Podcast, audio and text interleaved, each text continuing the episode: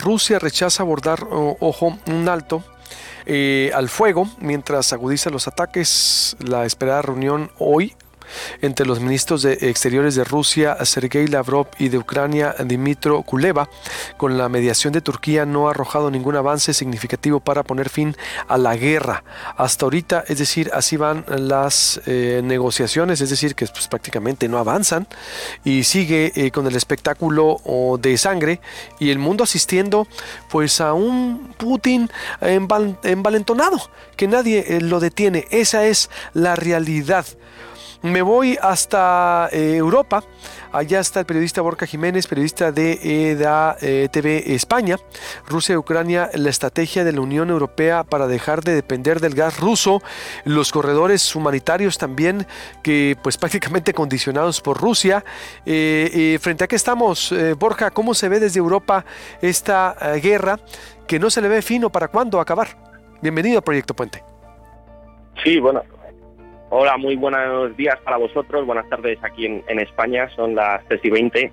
Eh, pues bueno, eh, realmente nosotros tenemos un problema con, además del evidente problema que es el, belicismo y, todos los ríos de sangre que estamos viendo, es el problema del gas y de la dependencia que tiene la Unión Europea al gas y a los combustibles fósiles de Rusia. Es aproximadamente un 40% del gas que recibimos en la Unión Europea proviene de Rusia. Esto está valorado en unos ciento, más aproximadamente 120 mil millones de dólares diarios. O sea, es eh, una auténtica barbaridad. El plan, el proyecto, pasa porque se reduzcan dos tercios em, este, esta dependencia en un plazo máximo de un año. ¿Y esto cómo se pretende conseguir? Pues eh, buscando alternativas. Estados Unidos, por ejemplo, ha encontrado esa alternativa en Venezuela. Em, pero bueno, eh, nosotros tenemos muy cerquita el gas que viene de Argelia y también es una oportunidad, por ejemplo, para nosotros como España, como país, pues para sacar adelante esa, esa, ese proyecto, ¿no? De recibir gas de Argelia y repartirlo por el resto de la Unión Europea. ¿Cuál es el problema que tenemos? Que para que nos venga el gas de Argelia tiene que pasar por Marruecos y las relaciones diplomáticas en estos momentos entre España y Marruecos no son para nada buenas eh, por la crisis migratoria que estamos eh, sufriendo aquí en, España. Es decir, eh, prácticamente Europa estaría amarrado eh, por ejemplo, Borja, se pudiera interpretar, es decir, porque la estrategia de la Unión Europea para dejar de depender del gas ruso, pero hasta ahorita es como quien dice atado de manos Europa frente a Rusia. Completamente, a día de hoy, eh, por muchas sanciones que se quieran imponer, la única realidad es que prácticamente la mitad del gas que recibimos eh, es en ruso. Ayer eh, Josep Borrell, que es el, digamos, el ministro de Asuntos Exteriores de la Unión Europea, cogió y dijo que lo que teníamos que hacer en Europa es directamente apagar el gas, dejar de utilizar el gas. Borja, es un dato duro muy fuerte. Estamos bastante ofendidos todos. Borja, eh, es un dato duro muy fuerte.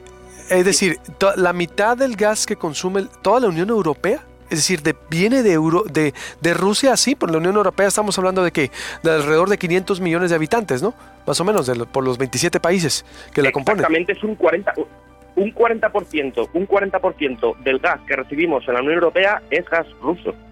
Es una auténtica barbaridad y efectivamente, como bien decías, eh, estamos atados de pies y manos a día de hoy. Por mucho plan que haya y por, y por muchos proyectos que haya, la única realidad es que la Unión Europea invierte 118 mil millones de dólares diarios en gas ruso.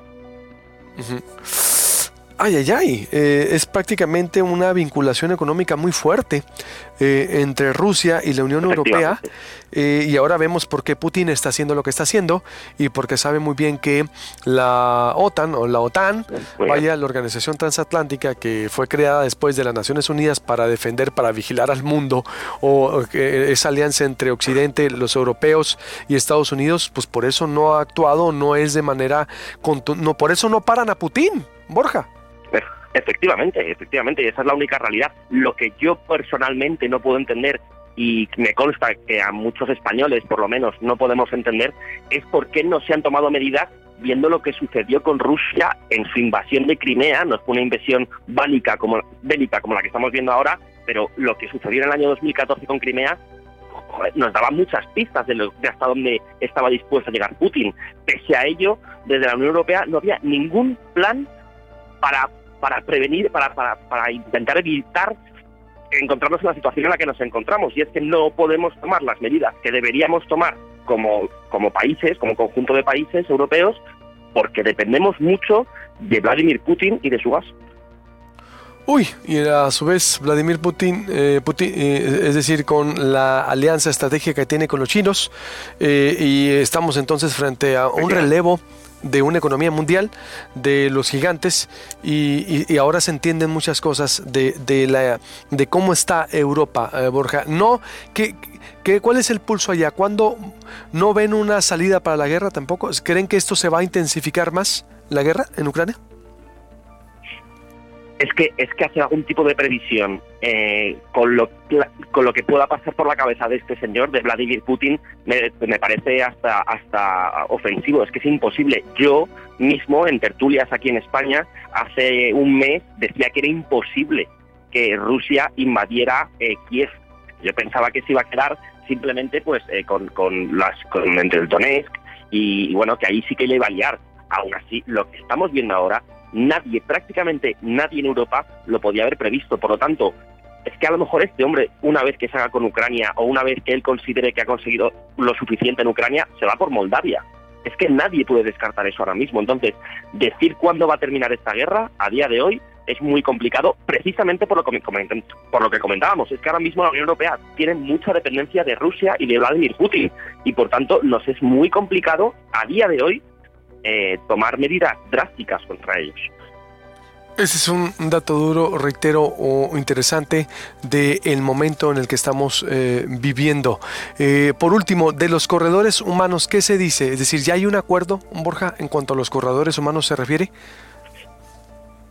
Para estar salvando sí, bueno, se alcanzó un acuerdo hace unos días sí, pero eh, por lo visto, eh, bueno, yo no estoy en suelo ucraniano, gracias a Dios, pero por lo visto no se están respetando esos corredores eh, humanitarios, lamentablemente. Pero bueno, una vez más, a mí no me sorprende, porque desde Rusia, hoy mismo el ministro de Asuntos Exteriores ha insistido en que ellos no están atacando Ucrania. O sea, se están riendo directamente de nosotros, igual que siguen insistiendo en que ellos no están atacando a población civil, cuando ni siquiera respetan los corredores humanitarios. Entonces, es muy difícil ahora eh, tener información fehaciente, de tener información de la que realmente nos podamos fiar, pero lo que a nosotros nos llega, por lo menos aquí a España, es que no se están respetando eh, gran parte de estos corredores humanitarios.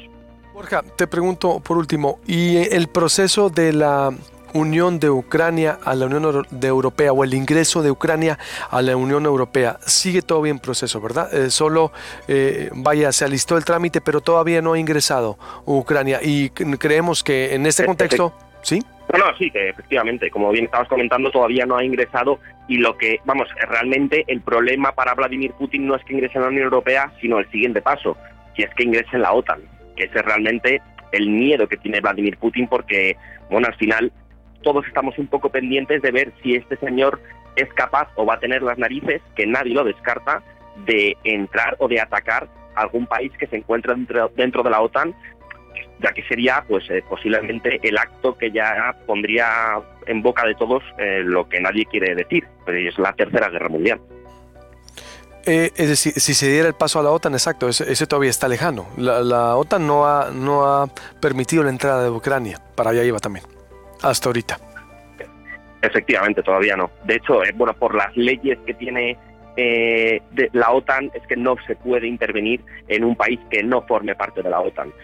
Eh, por lo tanto, bueno, en teoría no se puede hacer. Pero bueno, que esto es un poco también de risa, ¿no? Porque hemos tenido intervenciones militares, por ejemplo, en Siria, hemos hecho intervenciones militares en Irak, hemos hecho intervenciones militares junto a Estados Unidos también, si no recuerdo mal, en Afganistán, hemos hecho varias intervenciones militares en países que no son de la OTAN.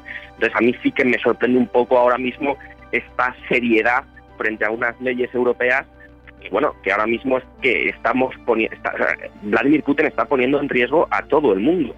Y si alguien lo puede frenar por cercanía geográfica, esa es la Unión Europea y esa es la OTAN si no se da un paso al frente, lo que el mensaje que estamos trasladando a Vladimir Putin es que puede seguir haciendo lo que quiera. Y eso, bajo mi punto de vista, es un mensaje muy peligroso. Sin duda.